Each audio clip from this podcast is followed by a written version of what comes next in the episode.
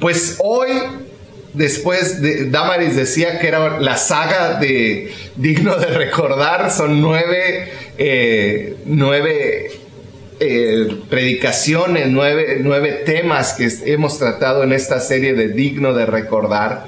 Y hoy llegamos al final, estamos basándonos en el libro de Efesios y hoy llegamos al último capítulo de Efesios, que yo espero y que este libro de Efesios te haya despertado un hambre por conocer más de la palabra de Dios. Puedes regresar, escuchar de nuevo las pláticas, las tenemos en nuestro portal, pero también puedes leer la Biblia, comenzar a leer el libro de Efesios, estudiarlo, porque hay tanto más de hecho, para yo pudiera haber seguido otras cinco o seis este, semanas con el libro de Efesios, pero creo que eh, por este tiempo es suficiente. Así que yo te invito a que leas completo el libro de Efesios, que vuelvas a repasar todas estas pláticas y que veas qué es lo que Dios te sigue hablando. Así que, ¿por qué no oramos para iniciar? Padre, te entregamos este tiempo en la palabra, este tiempo que vamos a estar hablando de lo que tú dejaste escrito en tu palabra para nosotros, Señor. Yo te pido que hables a nuestros corazones, que tu presencia esté con nosotros. En el nombre de Jesús. Amén y amén. Digno de recordar. Digno de recordar. Hoy te quiero hablar de una verdad más que quedó plasmada en el capítulo 6 que es digna de recordar. ¿Qué pasaría? Y a veces me gusta ponerme a pensar de esta manera, pero ¿qué pasaría si de repente descubrieras que hay un grupo de personas aquí en Juárez? Hay un grupo de personas aquí en Juárez que se reúne diariamente con el único fin de destruirte. ¿Qué pasaría si tú supieras que hay un grupo de personas que se junta y planea cómo destruirte, cómo destruir tu salud. Está viendo maneras de mantenerte enfermo, de mantenerte débil. Que si hubiera este grupo que se junta y, planea cómo manipular tus finanzas? cómo manipular tus finanzas, cómo mantenerte endeudado, cómo mantenerte en, en, una situación precaria. ¿Qué si hubiera un grupo que se junta y está planeando cómo destruir tu matrimonio? Está viendo qué hacer para que tú y tu pareja se peleen más. Está viendo qué, qué, situaciones levantar a tu alrededor para que haya discordia. Que si este grupo se juntara y planeara cómo destruir tus emociones, hacerte siempre sentir solo, triste, ¿qué pasaría si este grupo se juntara para sabotear tus emociones?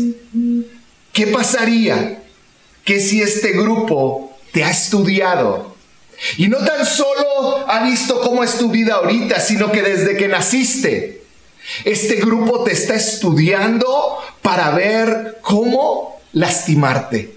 Está estudiándote y ya conoce tus debilidades a la perfección, conoce tus fortalezas. Saben cómo vas a responder, saben qué vas a hacer en determinada situación, conocen también tus debilidades que las utilizan en tu contra. Imagínate que existiera un grupo así, que si este grupo se encargara de generar los momentos más oscuros en tu vida. Esos momentos donde sientes que ya no puedes seguir viviendo, que ya no quieres seguir viviendo. Que si ellos manipularan tus cambios de ánimo, que si ellos te llenaran de desesperanza, de temor, que si ellos te llenaran de culpabilidad, porque te conocen también, saben lo que has vivido, lo que has hecho. Te conocen también que pueden manipularte de esta manera. Qué terrible sería si algo así existiera. El apóstol Pablo en el capítulo 6 de Efesios nos comienza diciendo y abriendo los ojos, así lo veo yo. Comienza a abrir nuestros ojos al mundo espiritual. Al mundo espiritual, un mundo espiritual que a veces como cristianos o como seres humanos tendemos a ignorar o hacernos como que no existe, porque no lo vemos. Es importante que el día de hoy tú sepas y reconozcas cada seguidor de Jesús en este mundo. Cada seguidor de Jesús en este mundo está involucrado en una arriesgada y peligrosa guerra espiritual. Una guerra espiritual. Fíjate, quizá no hay un grupo de personas que se junta para planear el destruirte, el dañarte, todo lo que hablé al principio. Pero la Biblia habla de este mundo espiritual donde esto sí sucede. Efesios 6:10 nos habla de la armadura de Dios, pero antes de hablarnos de la armadura de Dios, abre nuestros ojos espirituales hacia el mundo espiritual en el cual vivimos. Eh, Efesios 6:10 dice Pablo, por último, después de haber hablado todo lo que habló, dice, por último, fortalezcanse con el gran poder del Señor. Pablo comienza diciendo, fortalécete. Una acción tuya, mía. Una acción, algo que tú y yo tenemos que hacer, fortalecernos, una responsabilidad nuestra. Dice, fortalezcanse con el gran poder del Señor. Y luego dice el versículo 11, Pónganse, algo que requiere trabajo, fortalecerte, ponerte, requiere trabajo. Y dice, pónganse toda la armadura de Dios para que puedan hacer frente a las artimañas del diablo. Pablo comienza diciéndonos, ponte, fortalécete, trabaja para estar fuerte toma decisiones sabias y ahora nos dice qué es lo que tenemos que hacer para obtener este resultado. Fíjate lo que dice el versículo 12, porque nuestra lucha no es contra, y yo quiero que en estos versículos te des cuenta de algo. Las veces que Pablo en un solo versículo utiliza la palabra contra, dice, porque nuestra lucha no es contra seres humanos, sino contra poderes, contra autoridades, contra potestades que dominan este mundo de tinieblas, contra fuerzas espirituales malignas en las regiones celestes. Pablo está diciendo, hay algo que viene en tu contra en el mundo espiritual. Tú y yo tenemos una batalla. Nuestra responsabilidad, Pablo nos está diciendo, es que nos fortalezcamos, que nos vistamos con la armadura de Dios. ¿Por qué? Porque constantemente hay estos poderes espirituales que están viniendo en nuestra contra. Ahora, mi, mi, tarea aquí no es asustar y que todos salgamos asustados. Ay, es que no. Es que abramos los ojos tanto al área de conflicto en el que estamos y que diariamente vivimos tú y yo, y la victoria de Jesucristo que ganó a favor de ti y de mí.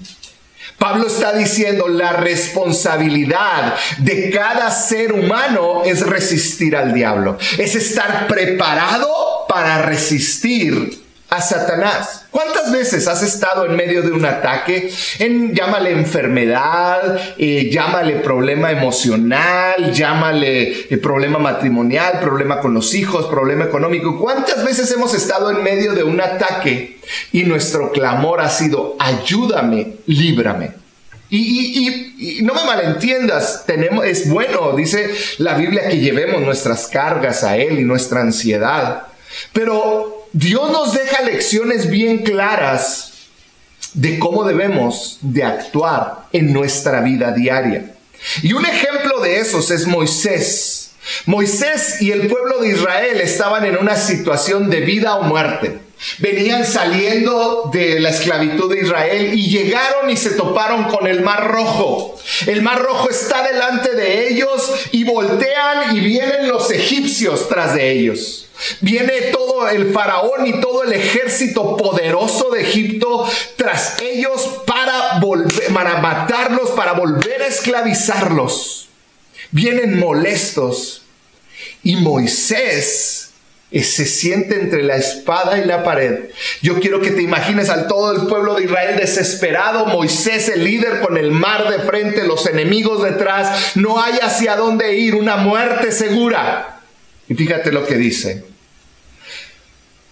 Éxodo 14, versículo 15. Luego el Señor le dijo a Moisés, ¿por qué clamas a mí? Yo me imagino que Moisés se puso como cuando nosotros estamos en medio de un problemón.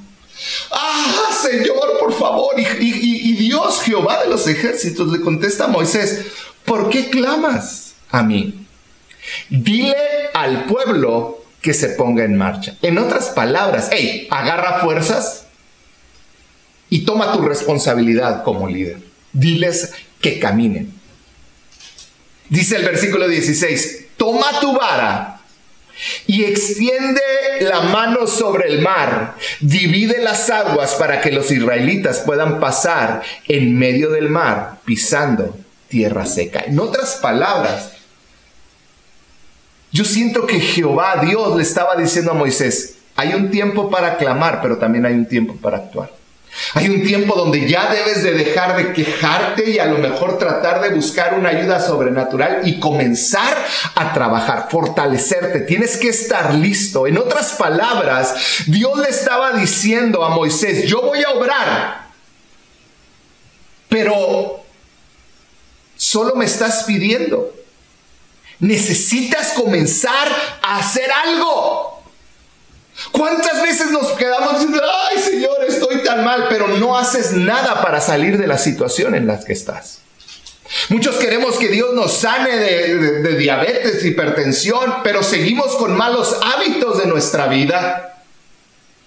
Queremos que Dios saque un mal hábito de nosotros, pero seguimos propiciando las amistades o las circunstancias que nos llevan a ese mal hábito. Y eso es no entender que hay un mundo espiritual que está realmente conspirando en contra de los hijos de Dios diariamente. El otro día, hace ya algún tiempo, veía con mis hijos, eh, nos gustaba ver un, programa de un hombre que se le decían el encartador de perros. Eh, yo creo que muchos de ustedes lo han conocido. Y, ese, ese capítulo me encantó porque llegaron a una casa donde tenían como seis o siete perros. Era una casa grande. Eh, con una sala muy bonita y ahí tenían un perro chihuahua. Creo que ahí tengo una foto de un perro chihuahua. Entonces tenían a un perro chihuahua. ¿Cuántos han visto alguno así, verdad? Que, pues son unas cositas chiquitas de 20 centímetros, 30 centímetros de alto, pero se sienten perros grandes. Pues este perro le decían el diablo. No, no estoy jugando, así le decían. Porque tenía aterrorizada a toda la casa. Perros grandototes no se le acercaban, le tenían temor a este perro. Este perrillo le tenían temor. Los dueños de la casa no podían sentarse en el sillón que estaba frente a la tele. Nadie podía acercarse porque ahí estaba el perrillo este chihuahua. Y él se sentaba y si alguien se acercaba, los dueños no podían invitar a nadie a la casa porque el perrillo ese se les echaba encima. Tenían temor del perrillo este. Yo pensaba, pues este Rottweiler que tiene ahí atemorizado, lo agarra y lo muerde y se lo come y ya, se acabó el problema. Hablaron a el encantador de perros, llegó el encantador de perros y en cuestión de horas lo tenía dominado. Pudieron recibir visitas, pudieron eh, eh, los, convivir con los otros perros, pudieron sentarse en el sillón que no podían sentarse porque este perro no los dejaba. Los dueños estaban sorprendidos. Después de esto, se fue el encantador de perros. Y en cuanto se fue el encantador de perros, la situación volvió a ser la misma. El perrito este chihuahua volvió a tomar control, volvió a dejar que nadie se sentara en su sillón, nadie entraba a la casa, todos los perros alrededor eh, asustados y lejos de él. Cuando volvió el encantador de perros, les dijo esto. Cuando estoy yo, obedecen. ¿Sí lo vieron? Y los dueños dijeron, sí. Dice, él sabe Este perrito sabe que yo tengo autoridad sobre él. Pero ahora ustedes tienen que aprender a actuar en la autoridad que ustedes tienen sobre ese perro. En otras palabras, ese perrillo no veía con autoridad a sus dueños, porque los dueños no tomaban la autoridad que era de ellos. ¿Cuántas veces en tu vida y en mi vida nos tiene atemorizados un perrito chihuahua? Y nosotros tenemos Rottweilers, tenemos toda la autoridad. Pero no la tomamos. Es nuestra responsabilidad tomar esa autoridad, caminar en la autoridad que tenemos. Tienes que aprender a conocer y usar tu autoridad como hijo de Dios. Tú eres un hijo de Dios. Un perrito no tiene por qué estarte azorrillando. Muchas veces estamos más asustados por el COVID, llenos de temor. Y se nos olvida que somos hijos de Dios. Con esto no estoy diciendo que no nos debemos de cuidar, debemos de tener todas las precauciones, pero una cosa es tener precauciones y muy distinto es vivir aprisionados por el temor. En otras palabras, usa tu autoridad, avanza, muévete. Ahora, debemos estar conscientes y conocer la manera en que trabaja el diablo. Y voy a tratar de rápidamente, porque es demasiado material, eh, tratar de, que podamos entender esto. ¿Sabes? Dice Juan 10:10, 10, el propósito del ladrón es robar y matar y destruir. Mi propósito es darles una vida plena y abundante. Dice el ladrón, o sea, Satanás vino a robar, matar y destruir. Y eso es lo que ha estado haciendo. No tan solo con el COVID, sino con tantas situaciones en cada vida con situaciones de perversión, de pornografía, de eh, tantas situaciones de divorcio, de depresión, de soledad, de rechazo, de violaciones, de tantas situaciones. Satanás ha venido a robar, a matar y a destruir. Ahora, el área donde Satanás trabaja es en nuestra mente. Es en nuestra mente, es donde realmente Él está trabajando, porque Él no tiene autoridad para otra cosa. Entonces constantemente está atacando nuestra mente, está sembrando pensamientos y con la poderoso que es nuestra mente y, y todo esto que Dios nos ha dado, esos pensamientos se somatizan y muchas veces terminan resultando en situaciones reales. Constantemente Satanás te está mandando pensamientos negativos. Está mandándote pensamientos negativos, te vas a enfermar. Si te enfermas, te vas a morir. Te vas a divorciar. Nadie te quiere. Vas a quebrar en tu negocio. No vas a triunfar. Nunca nadie te va a querer. Todos te rechazan. Y Satanás comienza a sembrar estos pensamientos, que son como flechas que van a nuestra mente. Te avienta constantemente ideas equivocadas de ti mismo. Ideas equivocadas, pensamientos incorrectos. No tan solo pensamientos negativos, sino pensamientos incorrectos, ideas que no son correctas. Se me hace que yo debía haber sido mujer. ¿Por qué siento esto? Ideas equivocadas. También comienza y te avienta sentimientos de rechazo, de soledad, de depresión, de tristeza. Y ahí está Satanás, hablándote al oído, tratando de llegar a tu mente, hasta que estos dardos, hasta que estos pensamientos atraviesan tu ser. Ahora, Pablo nos dice en Efesios 6 que vivimos en este mundo espiritual, donde Satanás está tratando de destruirnos. Dice el, el, versículo 12, no tenemos lucha contra sangre ni carne.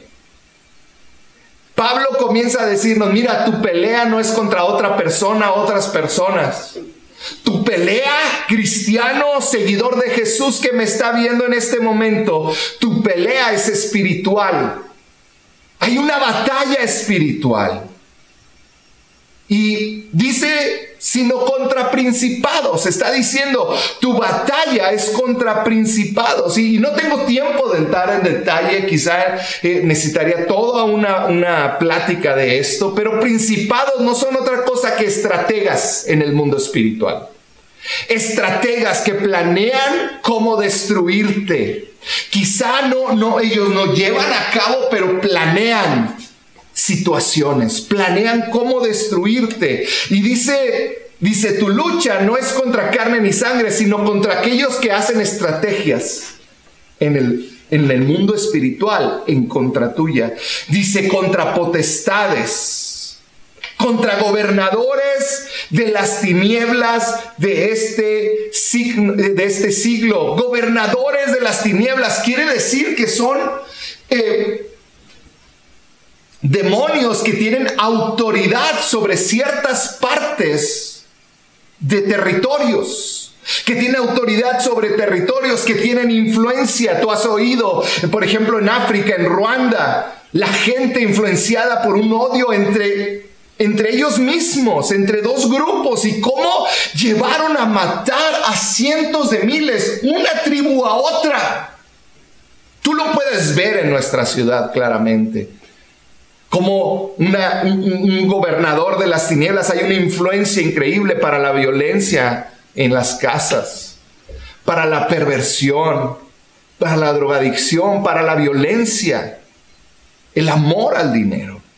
Dice, porque no tenemos lucha contra sangre ni carne, sino contra principados, potestades, contra gobernadores de las tinieblas en este siglo, contra huestes espirituales de maldad y aquí yo te quiero hablar de estas huestes espirituales de maldad porque hay algo que tenemos que entender y es lo valioso de nuestra oración. La Biblia dice que Dios creó ángeles y la palabra ángeles quiere decir mensajeros. Cuando tú oras a Dios, la respuesta no cae del cielo, un ángel la trae. Y, y sabes cuántas veces esas oraciones no parece que no tienen respuesta. Hay una historia que me encanta en el libro de Daniel. Y dice que Daniel oró, por 20, oró y ayunó por 21 días. Después de 21 días, un ángel llegó con la respuesta y este ángel le dijo, desde el primer día tu respuesta salió del Padre. Pero hubo en el cielo huestes espirituales que no dejaban que llegara esa respuesta y peleamos para traer esa respuesta. Dice, hasta que llegó ahí el arcángel Miguel, dice, fue enviado para que pudiera pasar. La, la oración, la respuesta a tus oraciones, Dios las responde. Pero muchas veces hay batallas espirituales que tú y yo no alcanzamos quizá a entender o a ver. Yo hoy te quiero decir, sigue orando porque la respuesta viene. ¿Por qué siguen orando cuando un diagnóstico fue negativo? Porque Dios puede dar vida y la respuesta quizá viene en camino. No podemos detenernos de luchar. Sigue luchando por tu matrimonio, sigue luchando por tu hijo, por tu hija, sigue luchando por tu vida, por tu salud. Sigue luchando. Dios nos ha dado el poder para defendernos y resistir. ¿Sabes? La Biblia habla y, hace algunos años di toda una serie acerca de la armadura de Dios. Porque si tú hasta ahorita, hasta este momento has entendido que vives en un mundo espiritual y que tu vida es afectada por este mundo espiritual, también tienes que entender que Dios no te va a dejar desprotegido en este mundo espiritual. Muchas veces los que no estamos preparados y no nos vestimos apropiadamente para esta batalla somos tú y yo. Y esa es nuestra responsabilidad, vestirnos. Fíjate, el versículo 11, regresamos uno, dice, vestíos de toda la armadura de Dios para que podáis, porque sin esa armadura es obvio, puedes deducirlo, no vas a poder estar firmes contra las acechanzas del diablo. Dice, vestíos de toda la armadura de Dios para que podáis estar firmes contra las acechanzas del diablo. Si tú al momento los pensamientos de derrota, de rechazo, te han vencido y te han hecho caer, quiere decir que muy probablemente no has estado vestido con la armadura de Dios. Porque la única manera de poder resistir las acechanzas del diablo es estando vestido con su armadura.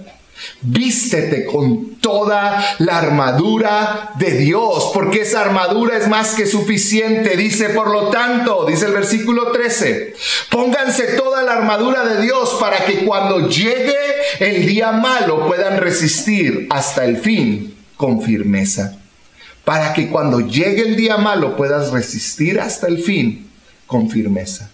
Escúchame bien, no existe ser humano que pueda mantenerse firme hasta el final si no está vestido con la armadura de Dios.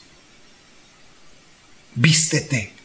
Dice el versículo 14, manténganse firmes, ceñidos con el cinturón de la verdad. Y fíjate, comienza aquí Pablo y voy a, ver cada una de las eh, eh, partes de la armadura espiritual de una manera rápida. Y, yo quiero que a lo mejor en un futuro daré una serie, porque cada una de estas partes de la armadura eh, es una plática completa, un estudio completo. Entonces, pero dice el cinturón de la verdad. La primera parte que menciona es el cinturón y pareciera, pues el cinturón no es algo que tú ves en, la, en una armadura, tú ves el casco Tú ves el, el, el, chaleco, el torso, lo que cubre el pecho, pero no te fijas mucho en un cinto.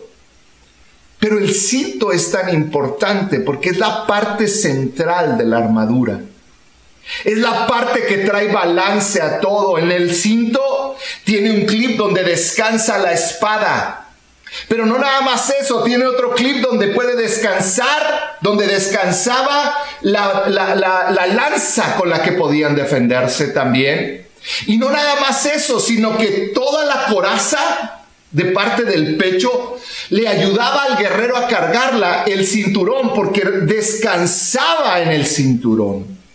La verdad es algo tan profundo. La verdad es lo que trae balance a todo. El cinturón trae orden a la armadura y la mantiene en, su lugar. En otras palabras, la verdad.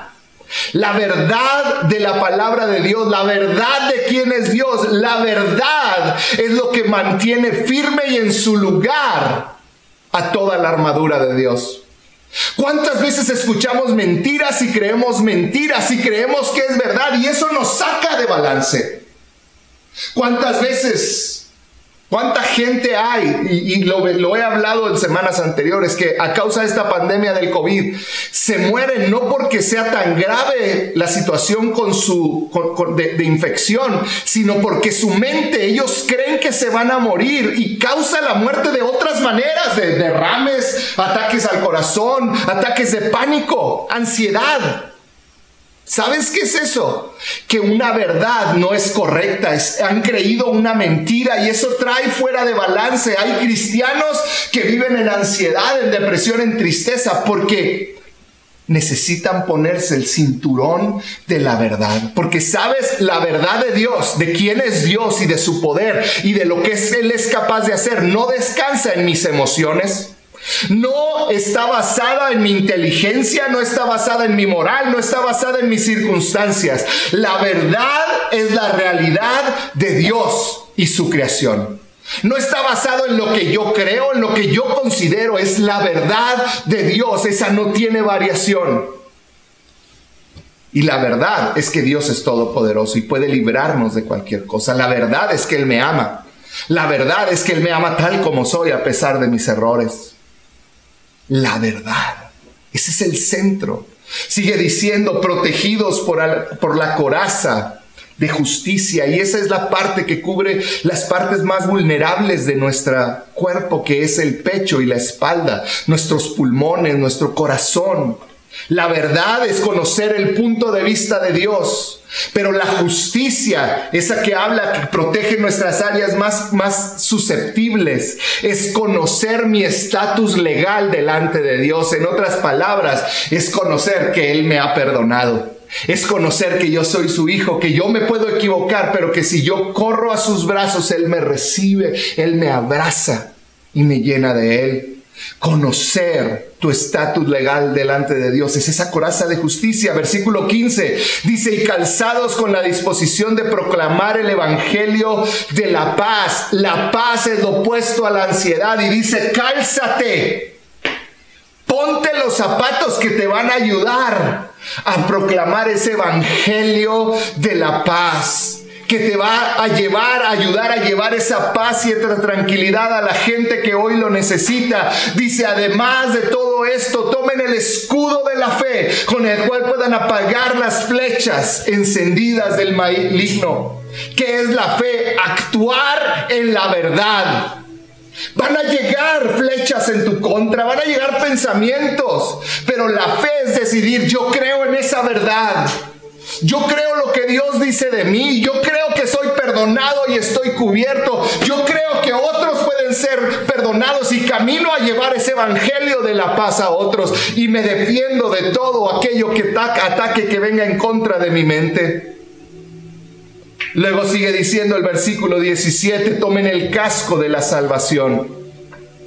La clave para la victoria o la derrota tiene que ver con tu mente. ¿Cómo estás pensando? ¿Cómo tiendes a pensar cuando algo comienza, algo comienza a irte mal? ¿Eres negativo? ¿Caes en el victimismo? ¿Caes en el nadie me quiere? Es que todos me rechazan. Suena hasta tan terrenal, pero si piensas mal, te va a ir mal. Con esto no quiero decir que los pensamientos pensativos solamente, no, obviamente nuestros pensamientos basados en la palabra de Dios. Pero ¿cuántos creyentes hemos abrazado pensamientos erróneos? Cubre tu mente, cubre tus pensamientos. Una perspectiva correcta dará fruto correcto, pero una perspectiva incorrecta dará fruto incorrecto. sigue diciendo el versículo 17, y no nomás el casco, sino la espada del Espíritu, que es la palabra de Dios. La mejor defensa es el ataque. Y este es el arma que te está diciendo, toma la espada. Todo lo demás es para cuidarte, para defenderte. Pero la palabra de Dios es el arma para atacar. Para atacar. La palabra de Dios es el arma más poderosa. Así que vístete completamente de la verdad de Dios, de su palabra. Protege tu mente con la verdad para que puedas resistir al diablo. ¿Sabes? Cuenta la historia de un joven que era un campeón ajedrecista un hombre brillante, un jovencito brillante que concursaba y era, era muy bueno en esto del ajedrez. Y le gustaba mucho los museos. Y tuvo la oportunidad en Europa de visitar un museo. Y llegó a este museo y se encontró con esta pintura grande en una pared. Era una, una pintura muy peculiar porque tenía que ver con el ajedrez. Y en esta pintura que está ahí apareciendo, ¿sí, Charlie? En esta pintura eh, se veía a un joven preocupado con la cara triste jugando ajedrez. Estaba jugando contra lo que es la representación del diablo. Y el diablo estaba, se le ve con un rostro alegre, porque está por ganar. Está, la pintura se llama jaque mate. Y el, este que representa a Satanás está riendo, está alegre porque está a punto de ganar. Por el otro lado está este joven pintado ahí en esa pintura con una cara de preocupación, con una cara de tristeza tan profunda, unos ojos de desesperanza. Y este joven ajedrecista se le quedó viendo esta pintura por horas. Podía ver la burla de Satanás al casi ganar, al tener al joven en jaque mate. Y podía ver la tristeza y desesperación los ojos atemorizados del joven. Este ajedrecista, viendo esta pintura, se quedó ahí unos minutos. Después de unos momentos, este joven ajedrecista comenzó a reírse.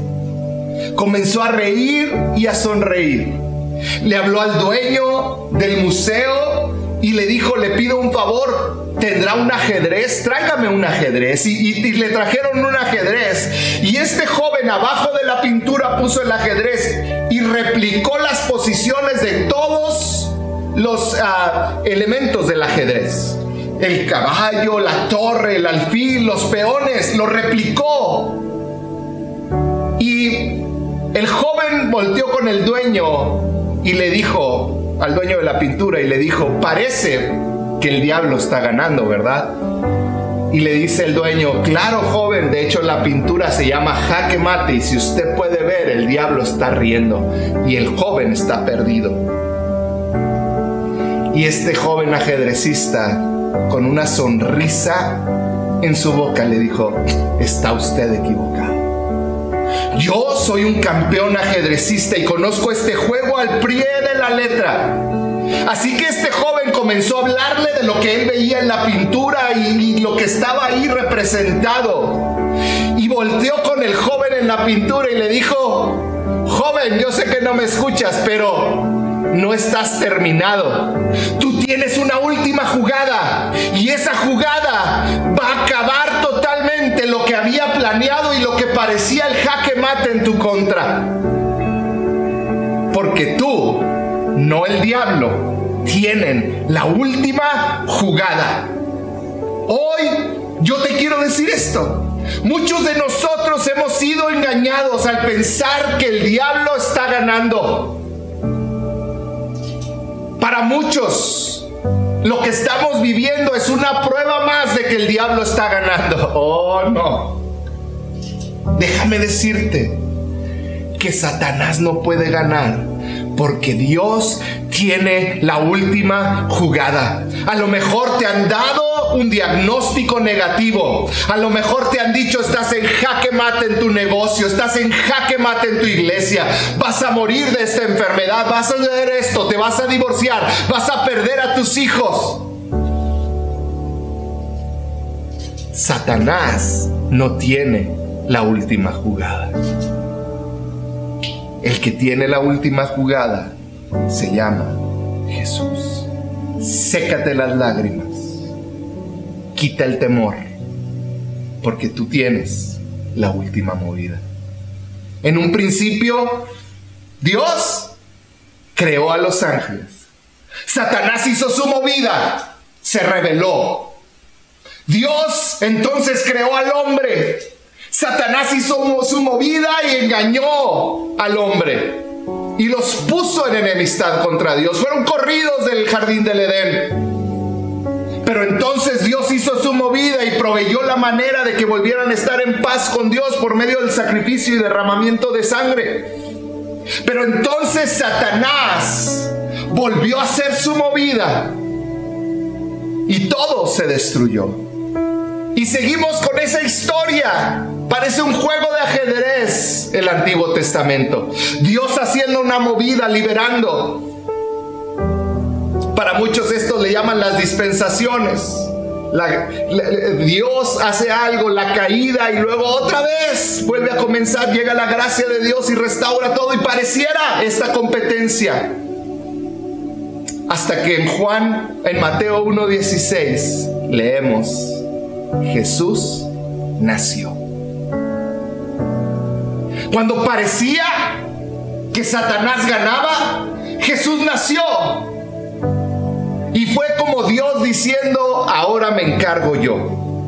Ahora lo voy a hacer yo. Dios se hizo hombre en la persona de Cristo Jesús y Satanás hizo su movimiento y tentó a Jesús. Pero Jesús lo venció por medio de la palabra. Después Jesús creyó, perdón, Satanás creyó que había hecho su jugada final, su obra maestra, sacrificar a Jesucristo en una cruz, que su sangre fuera derramada hasta la última gota, que muriera desnudo y avergonzado. dejado por todos aquellos que le siguieron y que dijeron que le amaban. Y cuando Satanás creyó que había triunfado, cuando creyó que estaba en jaque mate contra toda la humanidad, ahí fue donde yo creo desde el cielo, como este joven ajedrecista, Dios sonrió. Y él dijo, Satanás, tú no tienes la última jugada. Y al tercer día, Jesús resucitó. Y nos trajo vida a ti y a mí. Jesús vino a traer vida y a ti y a mí. Y Él es el único que tiene poder. Satanás no tiene poder sobre ti, tan solo el poder que tú le das cuando le permites que hable a tu mente. Porque Satanás ya fue vencido en la cruz. Él ya perdió. Y tú puedes decir, ¿por qué si ya perdió? ¿Por qué mi vida y todo lo que hago pareciera como si yo estoy perdiendo? Hoy te quiero hablar y quiero terminar con esto. La verdad digna de recordar que hoy te quiero decir es que Jesucristo ya venció. Es que Jesucristo tiene todo el poder y que para que tú puedas resistir y vivir una vida llena de victoria en esta tierra, tienes que vestirte con la armadura de Dios. Tienes que vestirte, tienes que ceñirte con el cinturón de la verdad. La coraza de justicia tiene que protegerte quién eres en Jesús. Debes de estar dispuesto a caminar para poner, calzarte con el Evangelio de la paz. Toma la espada, toma el yelmo, cubre tus pensamientos y que puedas, que puedas caminar hacia la victoria. Porque hoy yo te quiero decir, hay un mundo espiritual y Satanás realmente quiere destruirte. Él cree que te tiene en jaque mate, pero yo hoy te quiero decir no, porque Jesús en ti, por medio de ti, tiene la última jugada y Él ya ganó. Y eso es digno de recordar.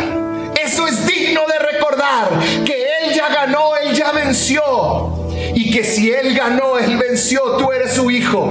Vístete, vístete con la armadura de Dios. Vístete con esta armadura. No permitas que Satanás siga controlándote, que Satanás siga dictando lo que hay en tu mente, lo que sientes y lo que vives. No son tus circunstancias, es lo que crees, es como estás preparado, es que el cinturón de la verdad, esa verdad de quién es Dios, quién es Él, te dirija. Hoy quiero terminar orando. Y yo quiero que ahí donde estás cierres tus ojos. Y quizá has estado luchando en tu mente. Has estado luchando con tus emociones, con tus actos, con situaciones que estás viviendo en tus circunstancias. Quizá el temor se ha apoderado de ti. Quizá la, la desesperanza te ha dominado. Y hoy te quiero decir, hay esperanza en Jesús. Hay esperanza. Hay una verdad que está por encima de la verdad de un virus, de un diagnóstico de una enfermedad y es la verdad de que mi Dios me ama y Él es todopoderoso. Es la verdad de que Satanás no tiene la última jugada. La última jugada la tiene Él, la tienes tú. Así que viste, Padre, en el nombre de Jesús. Yo pido por cada hombre y mujer que en esta hora me está viendo, está escuchando este mensaje, Señor. Que quizás se sienten derrotados, que quizás se sienten sin esperanza que quizá han estado batallando con diferentes áreas de su vida. Señor, que hoy ellos puedan abrazar la realidad de que tú tienes la última jugada. Padre, que ellos puedan enfocarse en la verdad, que ellos puedan vestirse con toda la armadura de Dios, Señor Que ellos puedan vestirse con toda la armadura de Dios, Señor, y que puedan resistir, Dios, todo ataque del enemigo. Que puedan resistir todo aquello que venga en, sus, en su contra, Señor. Y que ellos lo recuerden en su diario caminar, el estar vestidos con la armadura espiritual. En el nombre de Jesús. Amén y amén.